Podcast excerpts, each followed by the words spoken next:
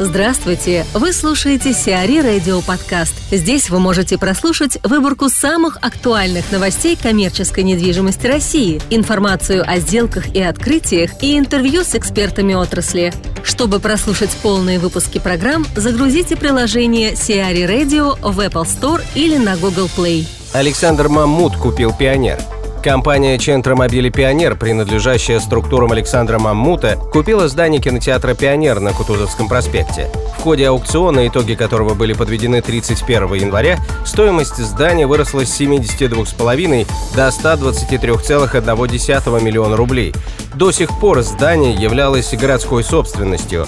Кинотеатр «Пионер», известный как площадка независимых фильмов, открылся на Кутузовском проспекте в 1953 году. В 2018 году Мамут приобрел Центромобили «Пионер», компанию, владеющую правом аренды этого кинотеатра до 2017 года за 70 миллионов рублей. Айдар Галеев, руководитель Департамента стратегического консалтинга РРГ, рассуждает о кремлевском докладе, его причинах и возможных последствиях для российского рынка. Смотрите, опубликованный список, он, э, судя по всему, составлен чисто по формальным признакам. Туда просто включили там членов э, правительства, чиновников высших, соответственно, руководителей корпораций, да, и бизнесменов э, с состоянием по оценке Forbes там более миллиарда долларов. Соответственно, вряд ли к этому списку подходили как-то детально, чтобы какие-то санкции применять, да, то есть это скорее некая там черная метка, что ли, для соответствующих э, лиц, персон. Не до конца понятно, какие санкции будут применяться и будут ли применяться вообще, да, потому что в закрытой части доклада как раз э, должна была быть оценена и эффективность уже ранее применяемых э, санкций, соответственно, должны были быть даны рекомендации по соответствующим санкциям. Мы закрытую часть доклада не видели, что, что там написано, мы не знаем, да, возможно, там что-то написано страшное, возможно, там ничего не написано, да, но судя по списку, по, по подходу к его составлению, особо бояться нечего, потому что в этот список попали достаточно много людей, которые каких-либо угроз могут не опасаться, да, то есть ничего такого плохого с точки зрения там американцев, э, властей Соединенных Штатов Америки они не делали. Поэтому я лично ценю публикацию этого списка как э, ну, некий шаг э, скорее во внутриполитической борьбе в Соединенных Штатах Америки, чем как влекущий какие-то за собой серьезные последствия. То есть будут ли приняты какие-то санкции в отношении этих лиц, совершенно непонятно, учитывая, что общее настроение, то, скорее всего, если будут приняты, то санкции будут минимальные, точечные в отношении там, ну, каких-то строго определенного количества лиц. Соответственно, относительно американских фондов, присутствующих э, на рынке, да, если мы, если правительство США вдруг э, будет накладывать ограничения на их деятельность, то мы понимаем, что, в общем-то, американские инвесторы понесут э, достаточно большие убытки, но правительство США, оно к этим вещам всегда относится очень щепетильно, да, такие вещи без там широкого общественного обсуждения, без личных процедур согласования в Америке не делаются, поэтому вряд ли, опять же, какие-то существенные ограничения на деятельность этих инвестиционных фондов будут приняты. Могут быть теоретические ограничения на совершение операций данных фондов с какими-либо компаниями, которые в список попадают, или с какими-то лицами, против которых эти санкции будут введены или уже введены, да, так, например, там, ну, какие-то американские фонды не смогут э, совершать сделки, в том числе сдавать в аренду недвижимость, там, каким-то компаниям российского оборонного сектора, например, да, или каким-то государственным структурам, да, но учитывая, что на рынке достаточно много площадей свободно, эти компании, правительственные структуры, да, они прекрасно перейдут к другим собственникам-девелоперам, да, российским. То есть фактически, опять же, никаких существенных неудобств, да, для данных компаний там эта мера не вызовет. Понятно, что ни от чего там нельзя зарекаться, да, если что-то произойдет там экстраординарное, можно ожидать всего, да, но пока, как развиваются события, да, и то, что там было опубликовано, это говорит о том, что сильные меры, которые повлекли бы какие-то существенные последствия и убытки там для российских бизнесменов, для российской экономики, в общем, приняты пока не будут. Понятно, что все это, в принципе, шаг э, в любом случае негативный, да, это в любом случае ухудшает так непростую инвестиционную ситуацию в России. Поэтому в долгосрочном это, конечно, нехорошо, но каких-то прям прямых последствий больших я пока не ожидаю.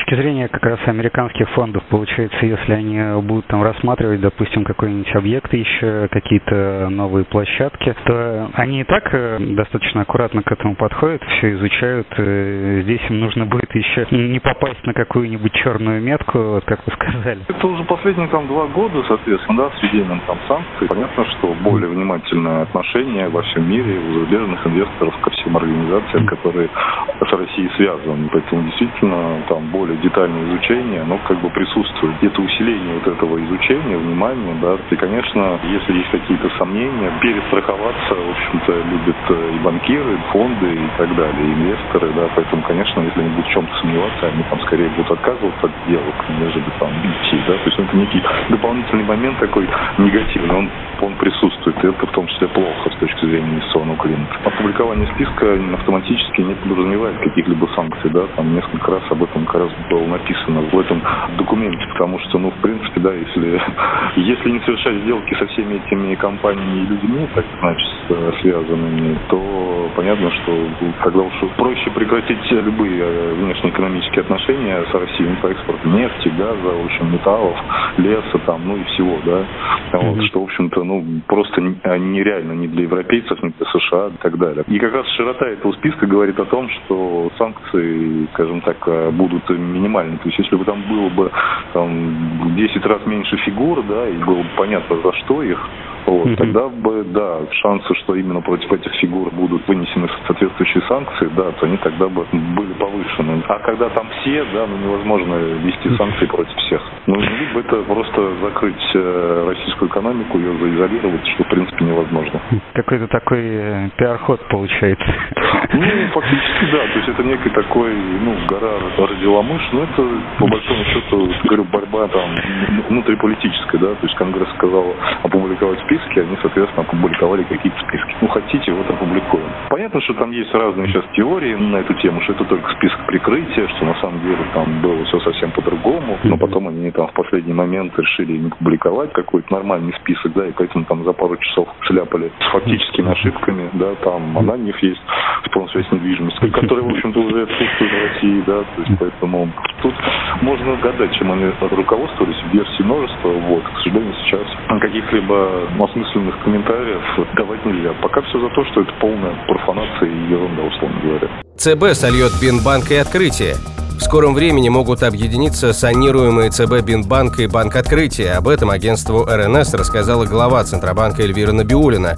Пока регулятор не запустил процесс объединения, однако внутреннее решение, по словам Набиулиной, уже принято.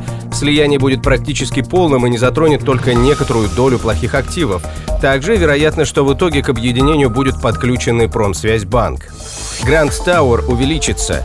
Количество этажей в строящемся небоскребе Гранд Тауэр комплекса Москва-Сити вырастет с 50 до 62 этажей. По словам председателя Москомстройинвеста Константина Тимофеева, общая площадь объекта увеличится с 315 до 400 тысяч квадратных метров. При этом предельная высота здания сохранится на уровне 283 метров.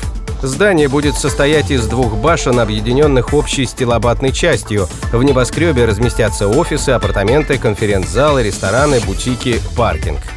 Магнит оштрафовали. Сеть «Магнит» заплатит 300 тысяч рублей за нарушение санитарных правил в одном из своих магазинов в Екатеринбурге после того, как местный житель пожаловался на некачественную продукцию. В отношении владельца торговой сети было проведено административное расследование. Проверка показала, что в «Магните» не соблюдались условия содержания производственных помещений, технологического оборудования, условия хранения продуктов и инвентаря. По ее результатам был назначен штраф. Компания не согласилась с вынесенным постановлением и обратилась в суд, однако арбитражный суд Свердловской области не встал на сторону сети. Сиари Радио. Эксклюзивные рубрики «За и против», «Ноу-хау», «Ремейк», «Новые форматы».